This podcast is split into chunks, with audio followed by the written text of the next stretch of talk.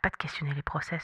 Mais elle se prend pour qui a donné tout le temps des conseils? C'est juste un sujet à la mode, je vois pas en quoi ça concerne l'entreprise. Il est totalement ingérable. Mais c'est impossible de le manager. Les atypiques du cerveau Le podcast qui en a entre les deux oreilles. Bonjour et bienvenue dans ce nouvel épisode et saison des atypiques du cerveau. Et oui, saison 2, nous allons parler de travail principalement, mais pas que, je vous rassure. Pourquoi? Bah, Tout simplement, il y a une différence que le monde du travail est enfin en train de prendre en compte les atypiques du cerveau. Tous ces cerveaux qui fonctionnent de manière différente et qui ne trouvent pas toujours d'ailleurs leur place sur le marché du travail. Alors je ne vais pas revenir sur tous les chiffres, hein, mais on pourrait en citer quand même quelques-uns. Est-ce que vous saviez que 79% des personnes avec dyslexie le cachent à leur employeur? C'est une étude du NHS de 2019. Tout comme est-ce que vous savez que 80% des adultes avec autisme, malgré leur potentiel, sont sans emploi? Ça c'est un rapport des Nations Unies. Des chiffres comme ça, il y en a plein. Néanmoins, les entreprises sont en train de changer. Ça a commencé euh, par les États-Unis, le Canada, ça se rapproche de la France par l'Angleterre, le Royaume-Uni, et peu à peu, le sujet arrive enfin. Mais alors pourquoi on s'y intéresse et c'est quoi les impacts, que ce soit pour les entreprises ou pour les personnes directement concernées? Alors il y a de nombreux avantages hein, pour les entreprises à enfin s'intéresser à ce sujet. Il y a la notion d'image. Une entreprise qui intègre la neurodiversité dans son recrutement, dans sa communication, bah, va donner d'elle une image positive à l'interne et puis aussi à l'externe. Ça va montrer une plus grande ouverture d'esprit de la société et puis ça permet d'attirer plus facilement les talents. Deuxième point, et pas des moindres, ça permet d'être à l'avant-garde des lois plus équitables. On sait que les lois vont évoluer, on sait qu'on va de toute façon aller vers plus de diversité, d'inclusion et d'ouverture si on prend un train d'avance, là encore, c'est bon pour l'image, mais c'est aussi bon pour la qualité de vie au travail. Troisième chose qu'on pourrait dire, c'est que ça permet d'avoir une diversité de perspectives pour répondre par exemple à une diversité de clients. Parce que au-delà des personnes directement concernées, au-delà de l'entreprise, bah, il y a les clients au bout. Mais les clients aussi peuvent être différents. Et donc, mieux les comprendre, et bah, ça va permettre aussi de mieux s'adresser à eux. Et n'oublions pas, la quatrième bonne raison d'intégrer cette diversité cognitive, c'est d'augmenter le potentiel d'innovation. En effet, de nombreuses études récentes montrent que les équipes diverses, quelle que soit la diversité, présentent de meilleurs résultats que les équipes non diverses. À partir du moment où on décide d'intégrer la diversité, plusieurs process, plusieurs façons de faire d'entreprise vont changer. On va être plus ouvert, on va permettre aux personnes d'être elles-mêmes, de moins se suradapter, donc moins d'absentéisme, plus de bien-être au travail, plus d'engagement aussi au sein de l'entreprise et donc plus de productivité. La diversité, c'est vraiment un outil du management de la croissance. Bien souvent, j'entends la question qui est de dire mais pourquoi est-ce qu'on s'adapterait finalement à environ 20% des personnes? Alors que 80% ne sont pas concernés. En prenant un peu plus de recul, on sait que l'époque actuelle se distingue par un changement de paradigme sur les ressources humaines, qui se tourne plutôt vers l'importance du capital humain. Et donc ce capital humain, c'est ce qui va permettre aux entreprises de s'adapter dans un marché qu'on sait très compétitif. Et donc la gestion des talents, ça devient un outil essentiel pour assurer la réussite des entreprises. Le potentiel de talent dans la neurodiversité est vaste et encore très peu valorisé. C'est pour ça que c'est très important de s'attarder sur ce sujet. On parle souvent du fameux monde VUCA, volatile, incertain, complexe, ambigu.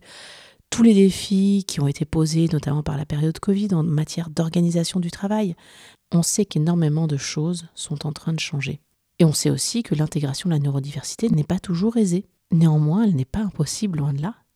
Et le plus grand défi, finalement, n'est pas celui qu'on croit, ce n'est pas de changer les organisations, mais ça se situe plutôt au niveau des rôles des superviseurs immédiats, c'est-à-dire du management direct. Ça, nous aurons l'occasion d'en reparler. On a entendu au tout début plusieurs phrases qui font écho à tous les préjugés qu'on peut entendre sur ces sujets-là. Il faut savoir qu'en entreprise, jusqu'à présent, on a eu tendance à regarder la neurodiversité sous deux angles principaux soit le rattache à la notion de handicap, soit de l'autre côté, on va parler de super pouvoir. waouh, si on fait de la cybersécurité, par exemple, si on est dans les mathématiques, si on est dans l'ingénierie, il nous faut absolument des autistes. On reste encore bien dans les clichés, même si on essaie de le valoriser. On peut euh, entendre sur tout ce qui tourne autour de la neurodiversité que les personnes euh, neurodiverses ont un esprit visionnaire, un goût prononcé pour l'innovation, une rapidité d'exécution des tâches, un engagement, un investissement fort, une hypersensibilité, une empathie exacerbée, une attention aux détails, une pensée complexe, divergente, bref, tout comme on entend de l'autre côté parler de handicap, de problèmes relationnels, de complexité, etc. Le curseur n'est pas que d'un côté ou de l'autre. En revanche, ce qui est certain, c'est qu'il est nécessaire de comprendre le fonctionnement de ses collègues pour mieux appréhender leurs réactions, une façon aussi de compenser, donc ça rejoint le principe du faux self ou de la suradaptation, parfois on parle de caméléon. Tout ça, ça va permettre de travailler plus sereinement et plus efficacement en équipe, euh, d'éviter des situations qui pourraient gâcher le quotidien de tout le monde, des malentendus, des conflits avec le manager, la manager, une ambiance aussi qui peut être pesante au sein du service, voire euh, de dépression, burn-out, bore-out, brown-out et autres. Tout ça, en fait, à partir du moment où on s'y intéresse, va permettre une économie d'énergie, de temps et d'argent. Limiter des arrêts maladie, limiter du turnover. Euh.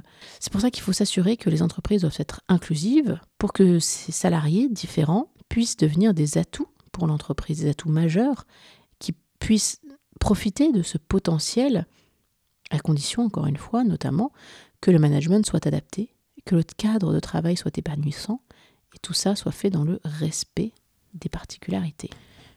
Une fois qu'on a dit tout ça, concrètement, qu'est-ce que ça change et comment on s'y met ou pas? Contrairement à ce qu'on peut souvent entendre, la question finalement n'est pas de comment repérer les personnes, comment mieux savoir qui est quoi. On voit de façon florissante des analyses à destination notamment des RH de alors comment identifier un HPI, comment identifier un autiste? Comment identifier quelqu'un qui a des difficultés de concentration, etc. etc. Est-ce que la vraie question, c'est bien celle-là? Est-ce que c'est vraiment d'identifier? Est-ce qu'en mettant des étiquettes aux personnes concernées, ça va aider vraiment? Est-ce que la question n'est pas autre? Est-ce que la question n'est pas de se dire que pourrait-on identifier comme process en entreprise, comme façon de faire, comme biais cognitif qui de toute façon pourrait être modifié, pourrait être adapté et changé pour convenir, qui de toute façon bénéficierait à tout le monde? C'est le principe du plus petit dénominateur commun. On ne peut pas prétendre parler de personnes qui sortent des cases pour les remettre directement dans d'autres. C'est rassurant, certes. En général, on tombe à côté.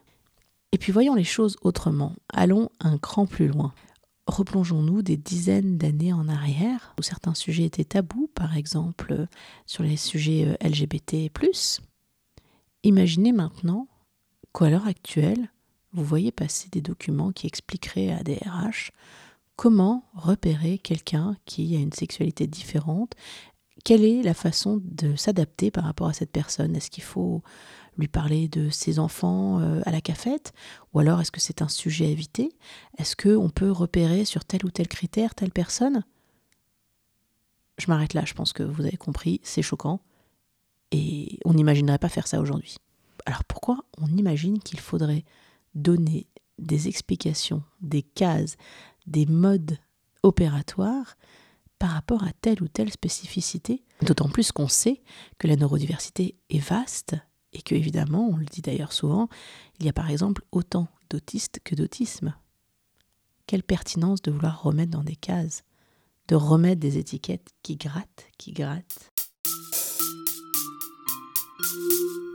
Adapter les pratiques RH en fonction de l'inclusion, de la diversité en général et de la neurodiversité en particulier, ça permettrait à des travailleurs compétents, des travailleuses compétentes, d'accéder au marché du travail et d'y demeurer sans y laisser leur santé, que la personne soit neurodiverse ou pas. Une adaptation généralisée des pratiques RH aurait également trois autres avantages non négligeables. Premièrement, préserver la vie privée des salariés neurodivers qui ne souhaitent pas révéler leurs différences.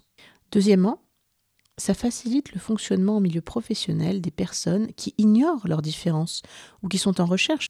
Troisièmement, ça limite les possibilités de porter des jugements négatifs face à ce qu'on appelle l'invisibilité des différences. En adaptant les pratiques RH, on passe d'une culture de la performance à une culture davantage centrée sur l'humain. L'inclusion de la neurodiversité, elle appelle forcément un changement de culture radicale. Placer l'humain au cœur des préoccupations, évidemment, c'est pas nouveau. Ça s'inscrit dans tout ce qu'on peut retrouver autour des concepts de marque employeur, de bonheur au travail et d'autres. La différence, c'est que les atypiques du cerveau ont ceci de particulier que leurs besoins sont impératifs et non accessoires. Par exemple, on entend souvent dire oui, bah, l'open space c'est désagréable pour tout le monde. Quelqu'un qui a une hypersensibilité, une hyperacousie et qui a du mal avec le bruit, c'est pas juste que ce sera désagréable, c'est que ce sera intolérable. Ça va avoir des répercussions sur sa santé, ça peut être des migraines, ça peut être des difficultés énormes à se concentrer. Donc, quelqu'un qui va moins bien travailler, quelqu'un qui va être en souffrance. Tout simplement parce que les capteurs de son cerveau, pour résumer très simplement, ne sont pas les mêmes et vont réagir d'une façon différente de la norme. Et c'est vraiment important aussi d'avoir ça en tête, parce que bien souvent on a tendance à se dire on peut faire un effort, et c'est tout le principe des différences invisibles justement. Inclure la neurodiversité, c'est donc considérer que chacun, chacune est différent de son voisin. C'est pas inclure des catégories de personnes, c'est inclure des humains. Et donc c'est pour ça que les mesures, par exemple, adaptatives ou tout ce qu'on peut faire pour euh, aider sur ces sujets-là en entreprise, ça doit être accessible à tout le monde. Ça doit être de la diversité et non pas sur la base d'une situation de handicap. À partir du moment où on ouvre le sujet, l'organisation peut devenir un lieu d'épanouissement pour tout le monde. Il faut penser de façon holistique. Il faut parler. Parce que parler, c'est contagieux plus on parle, plus on en parle, plus on sensibilise. Ça va créer un environnement qui va permettre aux personnes concernées d'en parler plus librement. Créer des environnements inclusifs, où les salariés ne se sentent pas la nécessité de se suradapter, quelles que soient leurs différences. La norme, elle permet de tenir les entreprises. Pour autant, eh ben, elle ne convient jamais à tout le monde, donc il faut savoir s'adapter. Dernière chose, ne pas imposer des solutions normées, même bienveillantes, qui voudraient solutionner pour tout le monde à la fois. C'est tentant, mais ça ne marche pas. J'espère que vous aurez appris des choses pour ce premier épisode de cette nouvelle saison. Nous irons décrypter tout cela plus en détail. Et je vous dis donc à bientôt pour un nouvel épisode des atypiques du cerveau.